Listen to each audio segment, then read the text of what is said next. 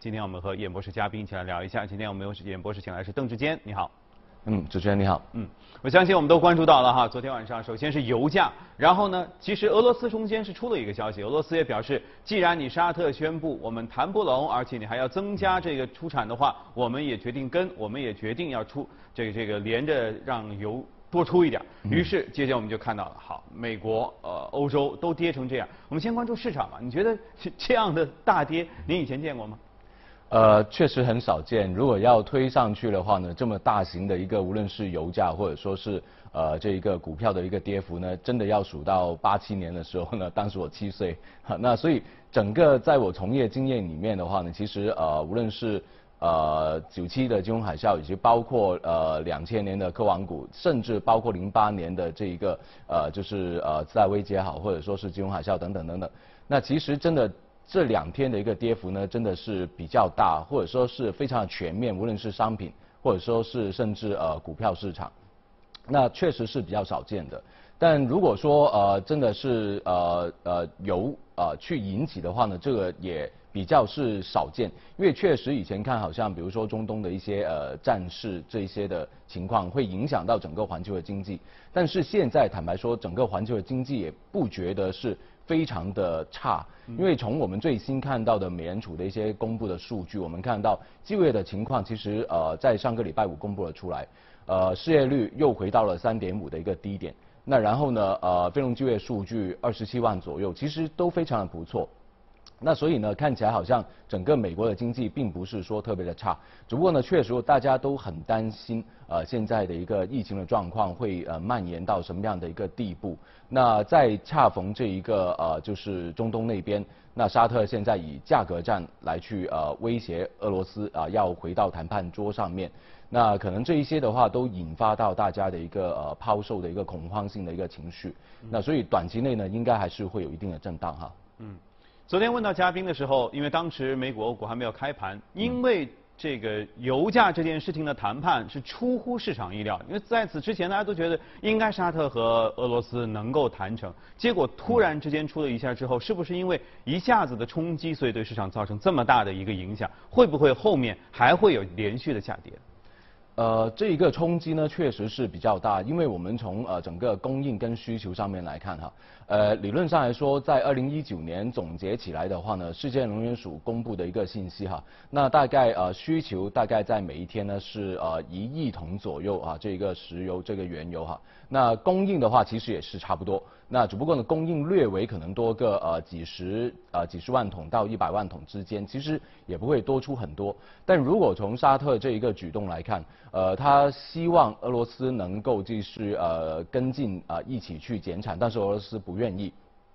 那他沙特自己采取的一个措施就非常的激进了，他应该有可能哈会在未来的一两个月里面呢，把它的产能增加到一千万桶以上。那也就是说，以现在我们看到整个呃欧佩克他们的油组来看，他们的产能大概是呃两千八百多万但三到三千万左右。那如果他自己一个国家就增加到一千万以上的话，那整个的原油供应可能就更加不止一亿了。那如果这样看的话呢？应该供求之间的关系呢，有可能在短期之内呢形成一个比较大的失衡，那也就是说完全是一个产能过剩，这对于油价是非常的不利的。那但当然这一个减产的一个呃就是一千万桶这样呃一个增产这样这么庞大的一个数据会维持多久呢？应该不会超过一个季度啊。那所以呢这一个也不需要太过去担心。不过呢足够我们去谨慎。那所以呢，暂时我们把这个油价哈，呃，我们新场上把这个油价的一个上半年的一个目标呢，是调降到大概是四十块钱美元一桶左右。至少到目前为止，恐怕关于油价这个争论其实才刚刚开始，而且大家能感觉到的是。几方面好像态度是不是都比较强硬？然后这里面其实还有一个背后没有发生的原因啊，就是现在其实全球最大的产油国是美国，然后是沙特欧佩克组织，俄罗斯同样也占着这一一大块，另外还有一些其他伊朗啊什么，也就是差不多三足鼎立。那现在两边已经闹得有点僵，美国对于这个事情的态度是什么样？看起来美国还是比较倾向于继续增加他们的一个输出呃输出。那至于他们的产能会不会增加呢？暂时从油井的一个呃钻井数量来看呢，并没有说呃他们希望呃再继续扩大他们的产能。但是不要忘记，其实从原油的供应上面来看呢，除了现在现有的一个产能之外呢，我们还要看这个库存。那如果从库存的角度来看，呃呃，这一个呃世界能源组织啊，它已经公布了这一个经贸组织里面的所有国家它的现在的一个原油储备大概是多少呢？如果如果从库存上面来看呢，现在大概是二十九亿桶，啊，那最高峰在两年内的一个最高峰其实也就是三十亿桶，但我们算过一下，以现在二十九亿桶来看的话呢，呃，跟五年平均的一个水平呢，大概是超过呃五千万桶左右。那这一个意味着什么呢？如果说呃你的需求非常庞大，你要满足这一个需求的话，你增加产能没所谓啊，那要满足嘛，对吧？嗯。但你现在来看的话，你完全就是超过这一个需求，而花不完这么多，所以你的库存不断的在增加。那比起五年的一个一个平均来看的话呢，是超过五千万桶。那这一个的话，完全就是证明到呃，美国也好，俄罗斯也好，或者其他的国家，整个产能已经是非常过剩。但当然，以现在美国的情况来说，呃，他们也是为了增加他们 GDP 上面的一个呃增长量，所以呢，他们要扩大呃很多的一些呃收入的来源。那当然，促进消费是一个非常重要啊。但是另外一边厢，他们也是希望在出口方面，特别是在能源上面，能够多做生意哈。嗯。那我们如果暂时把油价的事儿放到一边啊，就说市场这个经受风雨的考验。市场因为本身就是在一个多事之秋啊，因为这个新冠肺炎有在全球蔓延，这个趋势还在往上，然后突然之间来了油价这一下子冲击，大家会发现一下子股市跌了这么多之后啊，难免会有这样担忧。你觉得会陷入到一个像经济危机这样的情况当中去吗？暂时还不会，因为我们从很多的经济数据上面来看呢，呃，环球的经济其实都有不同程度的一个呃，就是缓冲。那比如说美国他们的经济还是非常强劲，刚刚我有说过的就是这个就业的情况。那就我们还会看到一些就是消费者的新指数慢慢会陆续公布出来。那另外的话呢，比如说欧洲，我们已经看到哈，其实呃欧洲的龙头，比如说德国，他们之前的 PMI 制造业的 PMI 其实数据是非常的低的。那曾经一度呢，我们还担心它会不会制造业的 PMI 会低于四十，但看起来好像已经止跌。慢慢开始又重新再爬回上来了，那好像有一种感觉，就是从谷底慢慢站稳，然后再爬升的一种感觉。那所以整个欧洲的经济呢，看起来好像疫情的影响肯定是有的，但短期内来看呢，好像呃影响是有，但中长线来说呢，可能还不至于影响这么广这么的深。那所以呢，欧洲的状况呢，可能是比美国要差一点，但是呢，呃，至少他们的根基还算是比较不错，特别是在呃德国跟法国，还有包括英国。啊，那所以呢，暂时呃，能不能够说完全就是全球进入到衰退呢？现在还不至于啊，但有没有这一个危险的信号呢？其实也是有。那所以呢，暂时我还是比较建议要谨慎去对待哈。可能就是因为这个谨慎哈，昨天因为非常明显的就是全球各个资金，尤其是大资金都选择了出逃，一出事儿啊先出来再说，所以造成了整个全球市场的普跌。但是在这么多的普跌当中呢，相对来说啊，其实 A 股还算是比较坚挺，也是跌的比较少的。另外，呃，因为疫情的关系啊，所以大家其实对全球呃整整个的市场方面来说，对于 A 股的信心一直都比较强。您觉得如果能够先突围的话，A 股会不会这一次来引领全球啊？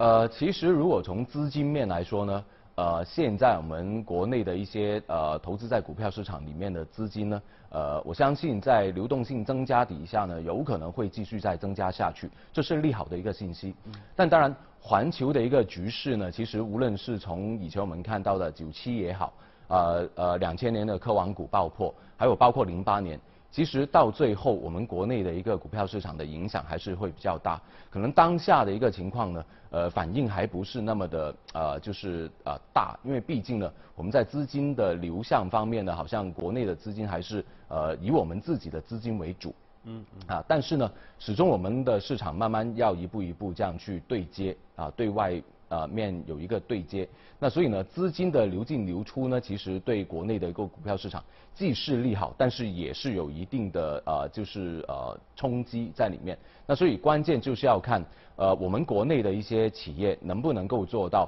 他们在财报上面的盈利陆续的增加，以及包括这个派息的情况。那所以如果按照呃未来的一个格局来看呢，呃现在大家可能从资金上面呢，可能还是追一些价值股，或者是说一些高派息类型的一些股票。但慢慢我们已经看到成长型的股票已经开始，呃，有可能哈会出现一个 V 型的一个反弹。如果站稳之后哈，那所以呢，国内的市场呢，一直都是去追捧这些成长型的股票，但却忽略了很多价值型或者高派息型的股票。那确实高派息型的股票也不多。那银行股算是一个比较不错的一个表现，好，但是它的股价一直都没有增长上去。但外面的资金现在。好像环球市场都是处于一个低息状态的时候呢，派息股应该理论上来说呢，还是会有一定的吸引力。那不排除海外的资金呢，也在寻找这一类的高息的一些股票。那中国里面的一些高息股会不会是一个机会呢？那我相信也有这种可能性哈。嗯。确实，昨天我们能看到北上资金的向外流出也创下了一个历史的峰值啊，这可能跟环球资金整个的布局是有关系的。那么刚才其实我本来就是想问邓志坚先生，就是在目前这样一个情况下，哪一些其实是可以值得去布局的？说不定这次的下跌能够跌出一些机会来。刚才您说的这个呃价值股啊、银行类等等，还有什么？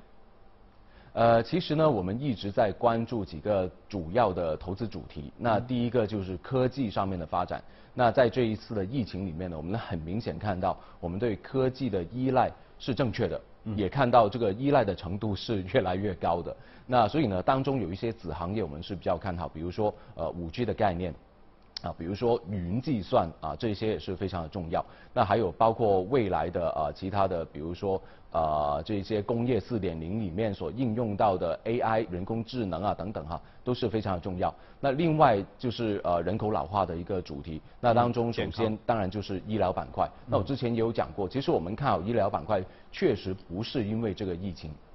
我们相信疫情迟早有一天会结束，而且应该也是在不久的将来。啊，那所以呢，对这一个影响呢，可能呃不会说非常的长久啊。那对这一个呃医疗板块的推动，应该也不是说太大。那所以呢，关键就是在于人口老化的问题。那当中我们已经看到，呃，人口老化在六十五岁以上的人群呢，在全世界慢慢在未来的十年里面将会爬升到大概是百分之三十到三十五左右。那当中的支出最大的一部分呢？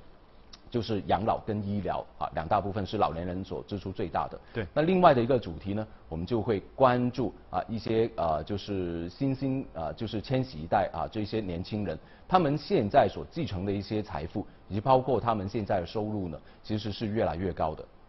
而他们的消费习惯呢，也是带动着很多不同行业的一些改革或者是创新。那特别是在电子竞技以及包括这个这个电子商务上面，所以这些都是我们未来所看好的一些板块哈。嗯，所以看好的未来其实不会因为一次或两次的这个突发性的事件而受到很大的扰动，这还是会坚定看好。嗯，对的，没错。好，说不定啊，因为下跌还能找到找到一些投资的机会。对，确实是。啊，特别是最近我们看到啊，就是特别是在医疗股上面呢，它的一个稳定性是非常强的。就算我们最近看到哈一些大跌的状况，那确实医疗板块给到我们的一个稳定性，以及包括它在当中逆势的一个反弹，其实我们看到都非常的不错。嗯。好，那关于宏观方面，我们就先聊到这里。我们稍微还是聊一下油价的事儿哈，因为昨天整个油价都大跌，但是今天看这个 WTI 的原油的期货价格已经呃缓慢的回升到三十二美元之左右。昨天的时候，其实市场上还抛出一个二十美元每桶这样一个呃悲空空头的一个说法啊。您对于油价未来可能会处于一个什么样阶段是有什么样的观点？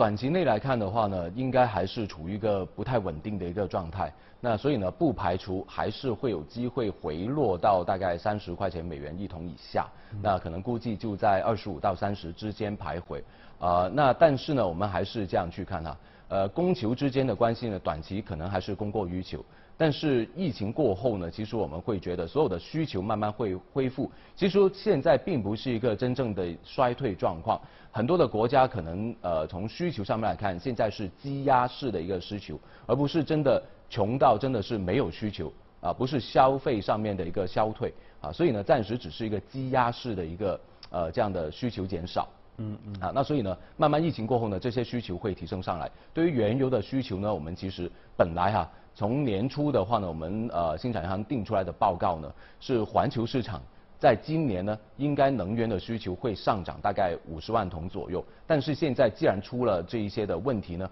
我们马上做出一些调整。那今年呢可能会下降，呃，减少呃二十五万桶左右的需求。但是这一个呃会不会在未来疫情过后再一次做出一些的调整呢？暂时不知道。但是呢，我们相信疫情过后积压式的呃呃这种需求呢恢复过后，可能很多东西可能就会出现一个 V 型的一个反弹。所以油价的话呢，我们暂时短期内应该还是不稳定的一个状态。但是呢，应该疫情过后，我们相信有机会还是会回到大概四十块钱左右一桶。